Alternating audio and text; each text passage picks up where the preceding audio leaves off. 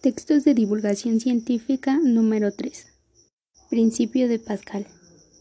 El principio de Pascal se emplea cuando hablamos de hidrostática y nos dice, un aumento de presión en un punto cualquiera de un fluido encerrado se transmite hacia todos los puntos del mismo. El experimento que realicé que comprueba dicha teoría se llama el diablillo. Para el experimento necesitamos una botella, agua y un recipiente de la muestra de un perfume. El experimento consiste en llenar una botella de agua hasta el ras e introducir el recipiente de la muestra de perfume con mucho cuidado de no meter aire. La muestra de perfume de la parte donde se abre irá hacia abajo en dirección hacia el agua.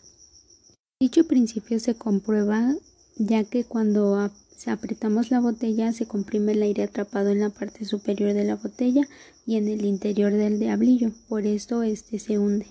En las imágenes podemos observar cómo va bajando y cómo éste se llena la mitad de aire y la mitad de agua.